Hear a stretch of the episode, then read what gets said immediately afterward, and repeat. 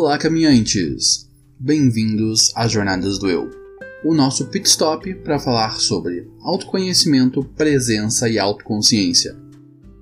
Eu sou o apresentador Reginaldo Pacheco e vou acompanhar vocês nessa caminhada rumo à realização. O podcast Jornadas do Eu faz parte do Roda de Pensadores, uma iniciativa para promover conversas significativas e diálogos abertos. Saiba mais em nosso site rodadepensadores.com.br.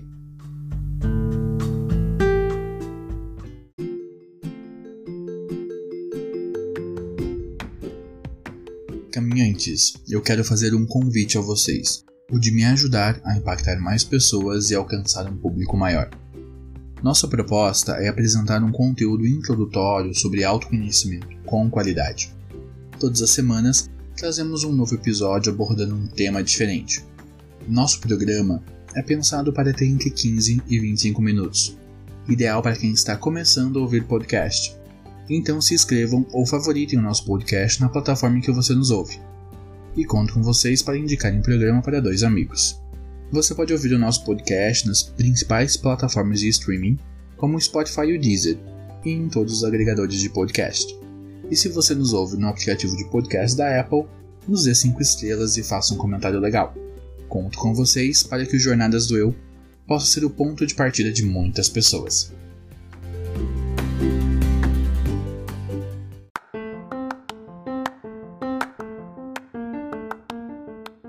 Caminhantes, Agora nós temos um PicPay. Com a sua contribuição, você nos ajuda com as custas de todos os projetos vigentes no Roda, o Blog dos Pensadores e o Jornadas do Eu Podcast. E vai ajudar a viabilizar os novos projetos que estamos desenhando: o Roda de Pensadores Online, o Papo de Pensadores Podcast, o projeto Contando Contos, o Vlog dos Pensadores e o Podcast Geek. Também vai ajudar a viabilizar a aquisição de equipamentos para melhorarmos a nossa produção de conteúdo e a contratação de um editor de som. Com apenas R$ 9,90 por mês, você nos ajuda com todas as nossas iniciativas e ainda vai participar do grupo de discussão do Roda de Pensadores no Facebook e vai ter acesso a promoções e sorteios exclusivos. Quando atingirmos 50 assinantes do Jornadas do Eu, eu vou sortear apenas para os colaboradores 5 vagas para minha mentoria completa de comunicação não violenta. Baixe o PicPay, assine o arroba Roda de Pensadores e nos ajude a alcançar mais pessoas.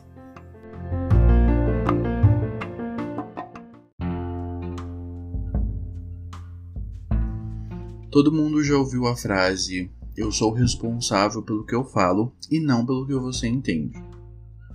E essa é uma frase muito problemática e é um sintoma dos nossos tempos.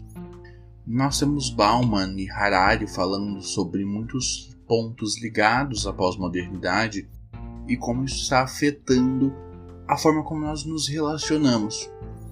E no episódio de hoje eu quero conversar com vocês exatamente sobre isso, sobre como nós podemos nos comunicarmos melhor para que tenhamos relacionamentos melhores e mais saudáveis.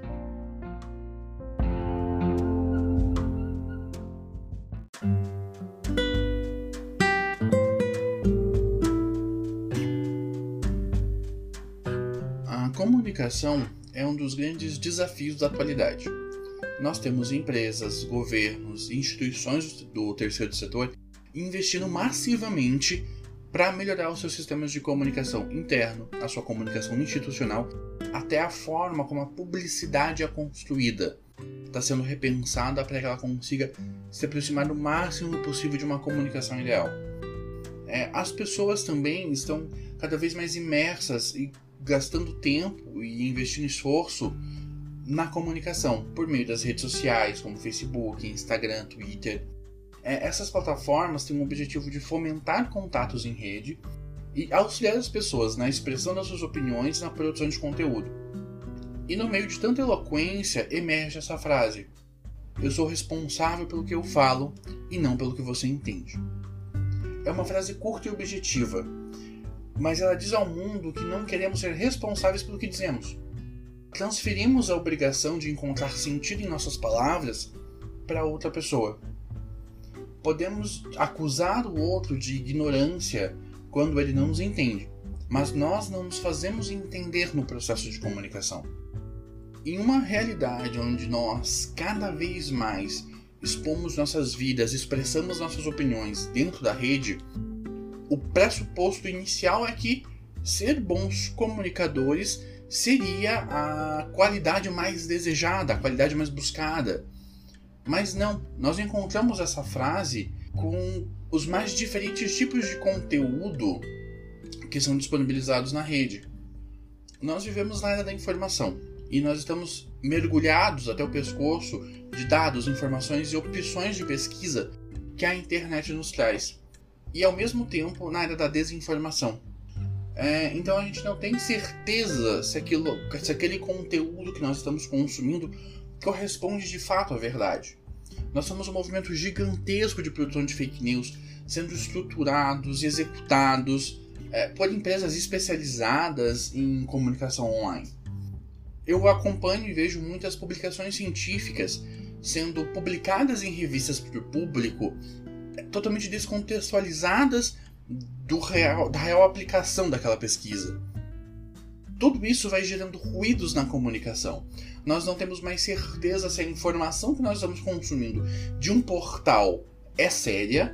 Então, até as, os conteúdos produzidos por grandes portais, até a informação produzida por grandes portais como G1, como All Notícias, Folha de São Paulo, Carta Capital, é, Gazeta do Povo, nós colocamos em xeque essa informação porque ela pode estar sendo embasada em fake news.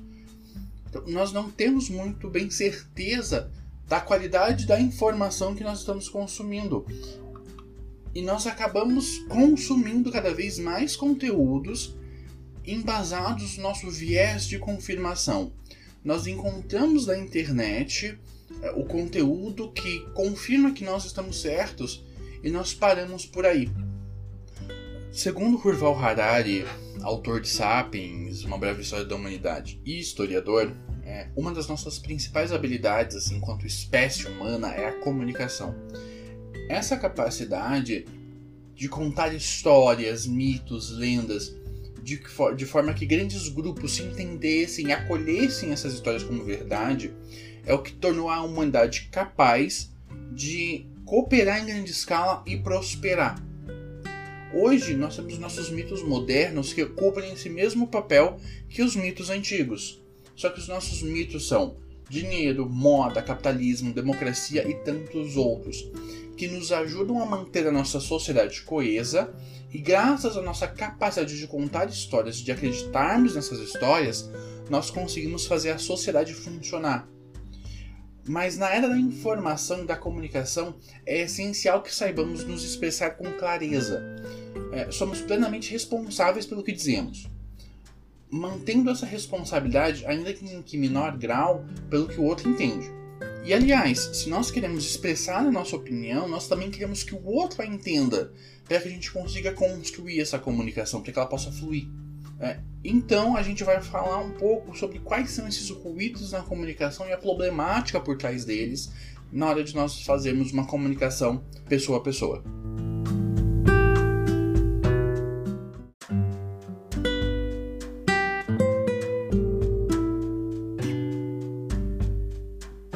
Nós podemos mapear cinco tipos de ruídos na comunicação que normalmente acabam gerando mal entendidos na hora de a gente conversar. O primeiro tipo de ruído é o físico. São de fato os barulhos externos causados pelo ambiente, som alto, é, muitas pessoas conversando, fatores como está muito quente, está muito frio, é, a iluminação, chuva, vento, todos os fatores externos que podem causar distrações, podem gerar muito ruído, são fatores físicos que atrapalham na comunicação. O segundo tipo são os fisiológicos são interferências causadas pelas pessoas envolvidas no processo que são de natureza física, natural, como fome, sede, dor de cabeça, doença, mal-estar. Uh, o terceiro tipo são os ruídos psicológicos. São interferências causadas pelas pessoas envolvidas no processo de comunicação quando a sua atenção está voltada para outra situação, deixando a mente vaga ou um estado de preocupação. Então, quando a gente está pensando na mensalidade da escola dos filhos, é, no nosso chefe. A, a, gente não está focado, a gente não está presente na conversa. E isso gera mal entendido. Na semântica, é, interferência causada pelos significados diferentes que podem ter uma palavra da outra. Frases, textos técnicos, é, ou até mesmo gestos podem acabar atrapalhando a compreensão. Então, aquele momento em que eu disse alguma coisa e a outra pessoa entendeu outra, porque, sei lá, na região dela aquela palavra tem outro significado. E nós ainda temos as pessoas. A interferência causada pelas pessoas envolvidas no próprio processo, como emoções, os valores morais, interesses, nível de conhecimento técnico sobre uma questão, é, problemas familiares. Então, sempre que a gente vai se comunicar, nós temos que lembrar do outro, nós temos que pensar no outro no processo de comunicação. É natural que a gente tenha todos esses ruídos ao mesmo tempo, e a gente nunca vai conseguir zerar todos eles, mas nós podemos aprender como minimizá-los para tornar a nossa comunicação um pouco mais eficiente. Uma boa alegoria desses ruídos na comunicação é a personagem velha surda da Praça Nossa. Quem é um pouquinho mais old school vai lembrar dessa personagem icônica da televisão brasileira, que sempre ouvia uma coisa totalmente diferente daquilo que estava sendo dito.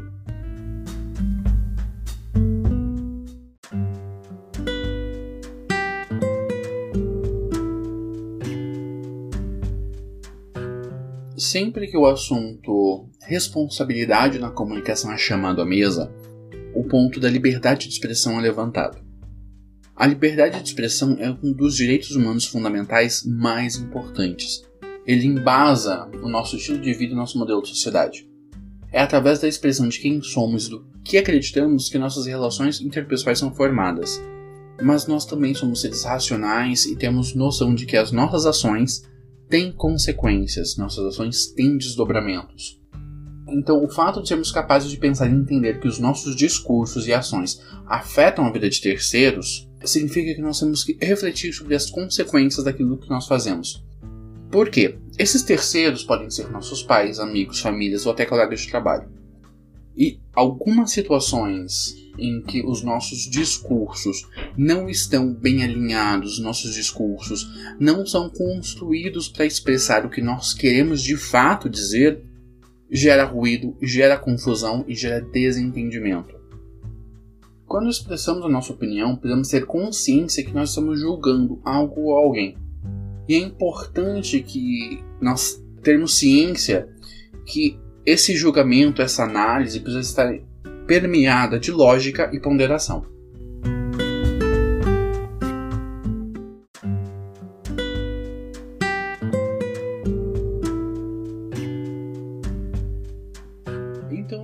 Temos tantos ruídos na comunicação e é tão difícil nós acertarmos aquilo, aquilo que nós queremos dizer, é, como a gente pode ter uma comunicação melhor e que seja mais eficiente e emocionalmente saudável? É, Para isso, nós temos a comunicação não violenta. Comunicação não violenta é uma abordagem, uma estratégia de comunicação desenvolvida pelo psicólogo americano Marshall Rosenberg, é, e ela é baseada no princípio da não violência. E o, a, a, busca dessa comunicação é conseguir expressar quais são as nossas reais necessidades e quais são as nossas reais intenções por trás do processo de comunicação. A comunicação não violenta é separada em quatro passos: observação, sentimento, necessidade e convite ou pedido. É, cada um desses passos tem uma premissa para que eles possam funcionar bem. No passo 1, um, observação, significa que nós temos que olhar para as relações sociais, olhar para as pessoas, olhar para o que está acontecendo com as nossas vidas e conseguir discernir sobre o que é o fato concreto, que de fato está acontecendo e o que é a nossa opinião. Todos nós vamos julgar tudo e todos todo o tempo, faz parte da nossa natureza, nós não conseguimos não julgar. Mas nós podemos aprender a discernir sobre o que é o nosso julgamento, o que são os nossos preconceitos, as nossas opiniões e o que é o fato concreto, o que de fato aquela pessoa fez. É... Vou pegar um exemplo bem prático. Imagine que você leva uma fechada no, no trânsito. É, a primeiro pensamento que nos ocorre é porcaria, isso só acontece comigo. Isso aconteceu por minha causa, ou isso aconteceu porque sou eu. Isso é uma análise da situação onde todo o teu emocional, teu sistema límbico está envolvido. Se você respirar um pouco, você vai conseguir perceber que essa fechada não tem nada a ver com você, tem a ver com o outro. O fato foi que a outra pessoa te fechou no trânsito. E ponto. É normal você sentir raiva, você se sentir desrespeitado, é, mas o fato concreto é que não aconteceu isso por ser você. Aconteceu isso porque a outra pessoa tomou essa atitude. Então, o fato concreto é eu fui fechado no trânsito por uma pessoa. O segundo passo é conseguir descrever como esse fato é, afetou você. Quais são as emoções e sentimentos que esse fato despertaram. Então, quando alguém te fecha no trânsito, você vai ficar com raiva, você vai se sentir desrespeitado. Né? Então, buscar realmente identificar quais são as emoções, quais são os sentimentos que aquele fato concreto desperta em você. O terceiro passo nós chamamos de identificação ou expressão de necessidade. É, todo sentimento ele tem um lastro, ele está embasado em alguma coisa. Essa coisa é uma necessidade. Né? Então, se alguém me fecha no trânsito, eu fico com raiva porque eu tenho a necessidade de ser respeitado no trânsito é, eu tenho a necessidade de que uh, as outras pessoas sigam as normas de trânsito para que a gente consiga ter um trânsito seguro. Então, identificar qual é a sua necessidade específica é, vai ajudar a você dimensionar o tamanho da coisa. E o quarto passo, quando é possível, é um pedido, um convite para que a pessoa que está realizando esse ato, esse fato, mude o seu comportamento, né? é, eu gostaria que a partir de agora você fizesse assim, eu gostaria que a partir de agora você fizesse assado. É, eu tenho uma frase aqui, que ajuda bastante a discernir sobre esses quatro passos da comunicação não violenta. É, fulano, ontem você gritou comigo. Essa foi a descrição do fato, passo 1. Um. E eu me senti triste e com raiva. Esse é o passo 2, a expressão dos sentimentos. É importante para mim que as pessoas me tratem com respeito mútuo. Esse é o passo 3. A necessidade ou o valor que eu estou chamando para a conversa. E por isso eu gostaria que quando você sentir que precisa conversar comigo, me chame para que possamos ter uma conversa de forma privada e não grite ou chame minha atenção em público. Esse é o quarto passo, o convite. O como eu gostaria especifica, especificamente que a pessoa agisse a partir de agora quando a gente aborda a pessoa de uma forma mais clara, mais concisa, baixando as armas, nós temos maior chance de conseguir alcançar uma resolução de conflitos. A CNV ela parte da, do, da premissa da escutativa, que é estar focado na conversa, estar presente na conversa. Né? Quando a gente estiver se relacionando, está de fato ouvindo o que o outro tem a dizer e não pensar em respostas, formular ideias enquanto a gente está escutando. É, o ideal nesse exercício de escutativa é a gente, de fato, só ouvir a outra pessoa, sem estar preparando as respostas assim que ela terminar a frase ou até interrompendo a pessoa para terminar a frase. É, uma reflexão sobre a qualidade das nossas relações e da forma como nós nos comunicamos com essas pessoas também é importante porque isso nos ajuda a construir e manter relacionamentos mais saudáveis.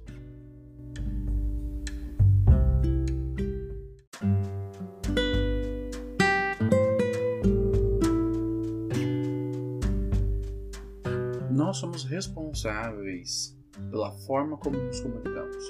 Independente de qual seja o meio de comunicação que nós vamos utilizar, independente de qual seja a opinião que nós vamos expressar, crença, posicionamento político, devemos estar atentos sobre a forma como estamos nos expressando e se estamos sendo racionais e responsáveis quando fazemos.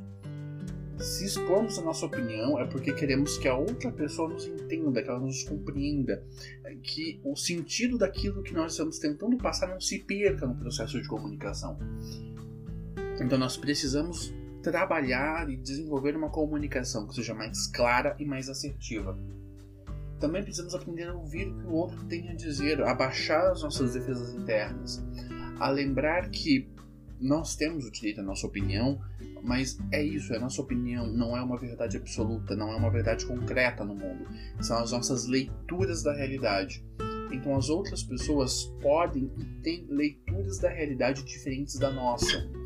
Então, quando nós aprendemos a baixar um pouco as nossas armas, a ouvir ativamente, atentamente o que o outro está tentando dizer, nós conseguimos nos entender melhor, nós conseguimos nos expressar melhor. É, eu vou pegar um ponto bem polêmico aqui. Quando a gente vai falar sobre feminismo, a quantidade de ruído que existe por trás da palavra feminismo, as comunicações feitas em nome do feminismo têm muitos ruídos. E eu percebo, conversando com homens e mulheres, que eles não estão se entendendo quando estão falando sobre feminismo. As mulheres estão dizendo uma coisa, querendo dizer outra.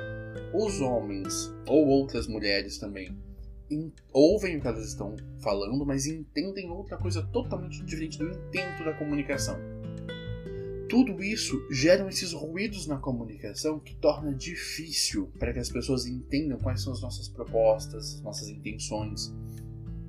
Então, se esforçar para adaptar a nossa comunicação à linguagem do outro, aquilo que o outro consegue entender, é importante para que a gente consiga tornar essa comunicação eficiente. E isso não quer dizer tornar a comunicação pobre, de forma alguma. Isso quer dizer que nós precisamos adequar nossa comunicação ao nosso público-alvo. Se eu estou falando com um público-alvo com características X ou Y, eu preciso adequar a minha comunicação para que esse público-alvo me entenda. Porque o meu objetivo é que essas pessoas entendam a minha mensagem. O que elas vão fazer com essa mensagem, daí já não cabe a nós. Mas o nosso objetivo é conseguir que essas pessoas nos entendam da forma mais próxima possível ao nosso intento da comunicação. E quando você for falar, quando você for expressar a, a sua opinião, também diga para as pessoas da onde está vindo a sua opinião, como você construiu a sua opinião, como você chegou a esse ponto.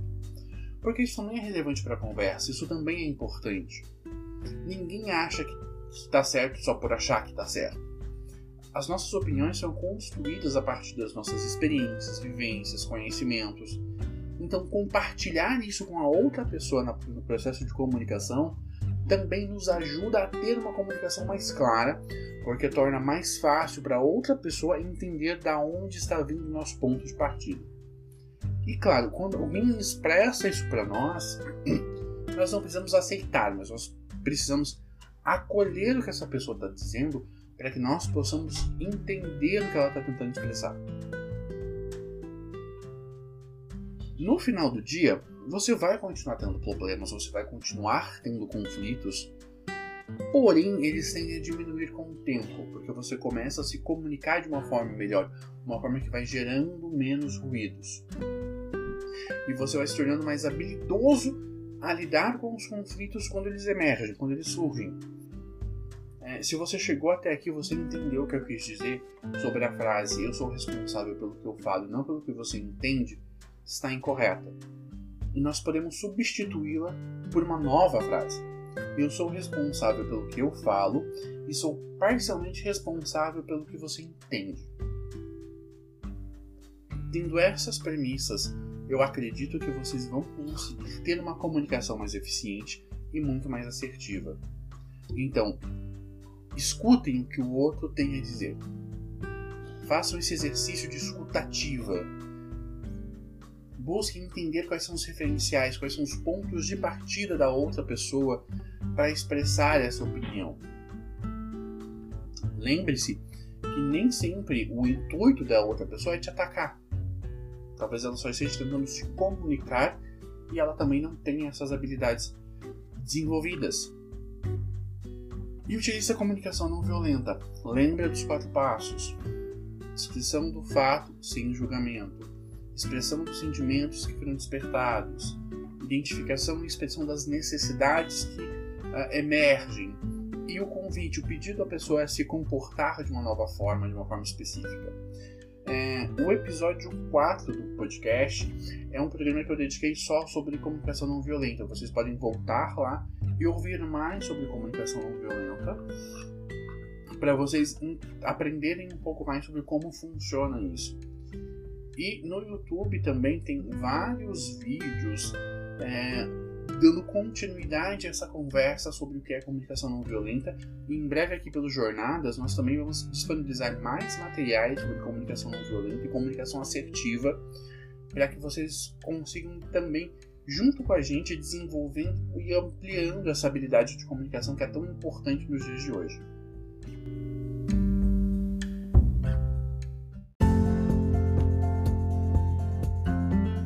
10 dicas de como melhorar a comunicação. Dica 1. Evite fazer comunicados importantes por mensagem. Pensar na plataforma ou na forma como um comunicado ou uma informação importante vai ser transmitida faz parte do processo de comunicação. Então busque adequar aquilo que vocês estão comunicando com a plataforma ideal, uma lista de transmissão do WhatsApp, ela é útil para algumas coisas, mas não para outras. Eu preciso dar uma notícia muito importante. Será que não seria melhor fazer essa dar essa notícia no olho a olho? Dica 2. Faça ensaios antes de grandes apresentações. É normal, todos nós ficamos nervosos na hora de fazer uma apresentação para um cliente, para o chefe, na empresa. Então tá tudo bem você se preparar com antecedência faça ensaios, convide alguns amigos para te darem um feedback sobre como tá, se a informação está sendo transmitida de uma forma clara ou não. Dica 3. Sempre procure simplificar a sua comunicação. É importante nós adequarmos a nossa comunicação para o público para qual nós vamos falar. Então sempre busque simplificar sua comunicação para que o outro lado consiga absorver e entender com mais facilidade. Traga exemplos da vida das outras pessoas para que elas consigam assimilar o conteúdo com mais facilidade. Lembre-se, tornar uma comunicação mais simples não é empobrecer a comunicação, mas é adequá-la ao público-alvo a quem ela se dirige. Dica 4. Controle o seu tom de voz. O tom de voz faz parte da comunicação. Então, quando estamos irritados, falamos mais alto, algumas vezes gritamos. Quando estamos tristes, falamos mais cabisbaixo, uma voz mais fraca. Quando estamos felizes, ficamos entusiasmados e passamos tudo isso no tom da nossa voz. Quando a gente vai ter algum tipo de comunicado ou vamos conversar alguma coisa importante ou relevante, Cuidar do tom de voz também é essencial, porque ele também transmite mensagens. Dica 5. Adapte sua comunicação de acordo com o seu público. Todas as profissões têm os seus jargões. Na administração nós temos os nossos, no direito se tem os deles, na engenharia se tem os deles. Só que quando nós vamos conversar com pessoas que não são administradores, que não são advogados, que não são arquitetos, não são engenheiros, nós temos que adequar a nossa comunicação porque o importante é a outra pessoa conseguir nos entender. Então, adeque sempre a sua comunicação de uma forma que fique clara e objetiva para quem está ouvindo. Dica 6. Aprenda a contar histórias. Uma das técnicas que eu mais gosto na parte de publicidade, marketing, é o storytelling, que, são, que é uma estratégia de como você contar uma história. Quando eu vou montar apresentações, eu pego alguns modelos de storytelling para usar para que eu consiga ter essa contação de história na minha apresentação. Isso torna todo esse processo mais amigável e faz com que as pessoas consigam se conectar mais fácil com o que a gente está falando. Dica 7 demonstre confiança na comunicação. Ficar nervoso faz parte, ter um pouco de medo faz parte, mas é importante que nós consigamos transmitir confiança para quem, é, quando a gente está apresentando para os nossos ouvintes. Por quê? Se a gente voltar ali na dica, nas dicas anteriores, o tom de voz é relevante. Quando eu não tenho confiança naquilo que eu estou falando, eu acabo gaguejando, eu acabo tendo diversos comportamentos que vão demonstrar que, um, é, ou eu não tenho confiança em mim mesmo, eu não confio no meu taco, ou dois, é, eu não domino o conteúdo sobre qual estou falando. Então é sempre muito importante se preparar, fazer os ensaios, para que na, nessa hora, nesse ponto-chave da apresentação, da conversa, da proposta que seja, você tenha confiança o bastante para conseguir apresentar as informações com clareza. A dica 8. Trabalhe a expressão e a linguagem corporal. O corpo faz parte da conversa. A forma como a gente se posiciona, a forma como nós falamos. É, eu, por, por exemplo, falo muito com as mãos. Eu sempre aponto e faço muitos gestos. Agora mesmo que eu estou gravando, eu estou fazendo um monte de gestos aqui no ar. É, e isso acaba me ajudando a fluir mais na fala. Só que quando a gente vai para uma apresentação, tá tudo bem fazer os gestos, faz parte também. Só que a gente tem que tomar cuidado para não exagerar um pouco nisso.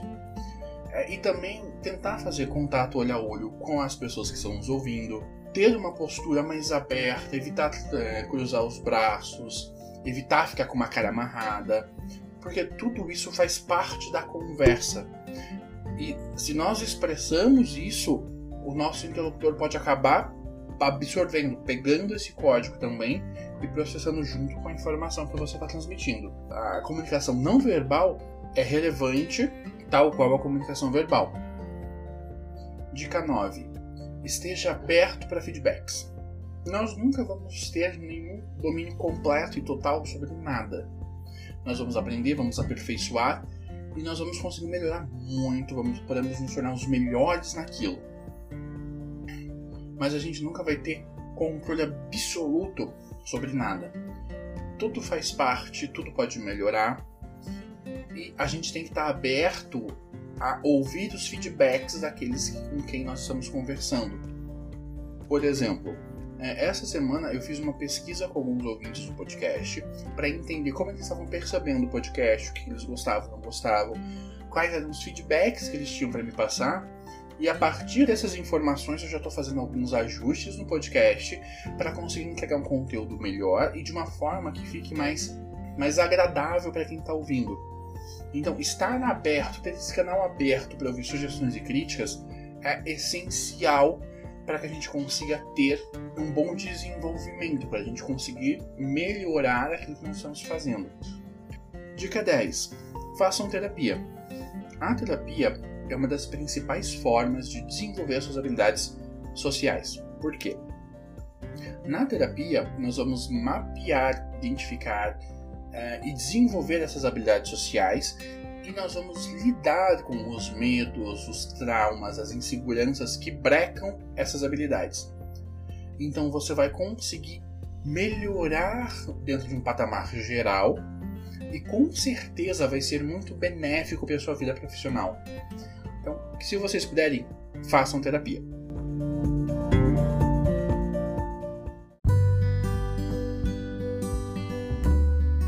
Bem-vindos à sessão de comentários.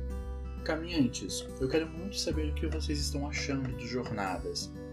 Então, conversem com a gente pelo Instagram ou pelo Facebook, arroba. Mandem sugestões de pauta, temas que vocês achariam interessantes nós conversarmos no programa. É, a ideia é que o programa seja só o começo da conversa. E Cirilo BH mandou uma mensagem pelo direct comentando sobre o episódio anterior, o episódio 21, sobre a série The Good Place, O Bom Lugar. É, estou vendo a série só por causa do podcast achava chata demais. Agora estou vendo com novos olhos. Cirilo, essa é uma das minhas séries favoritas. Eu assisti ela umas 15 vezes. Eu achei ela incrível. E é uma comédia leve, divertida, mas ela tem muitas camadas. E como eu sou bem nerd, eu fui dar uma lida, tirei vários livros de filosofia do armário para dar uma revisitada em algumas teorias filosóficas que são mencionadas na série. Então achei ela muito bem construída. Você vai gostar bastante. O Christian Boomer também mandou mensagem por DM falando que adorou o episódio sobre The Good Place e vai começar a assistir. Ele ficou super empolgado com a nossa empolgação, minha e do Márcio, falando sobre o podcast na, no episódio, falando sobre a série no, no, episódio do podcast e vai dar uma chance aí pra série, porque ele olhava a série assim e não É, ele achou que não gostaria da série, mas acabou mudando de opinião também por causa do, do podcast. E quem ainda não assistiu, assista The Good Place.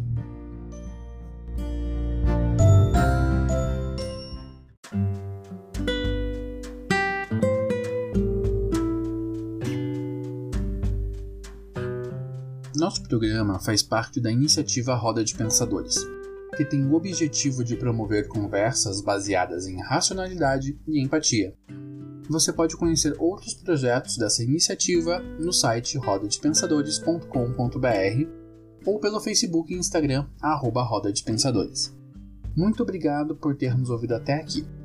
Nosso programa é semanal e vai ao ar todas as segundas-feiras sempre abordando temas sobre autoconhecimento, presença e autoconsciência. Contamos com você para nos ajudar a levar nossa mensagem mais longe. O Jornadas do Eu é um podcast que você vive agora. Até semana que vem e gratidão a todos.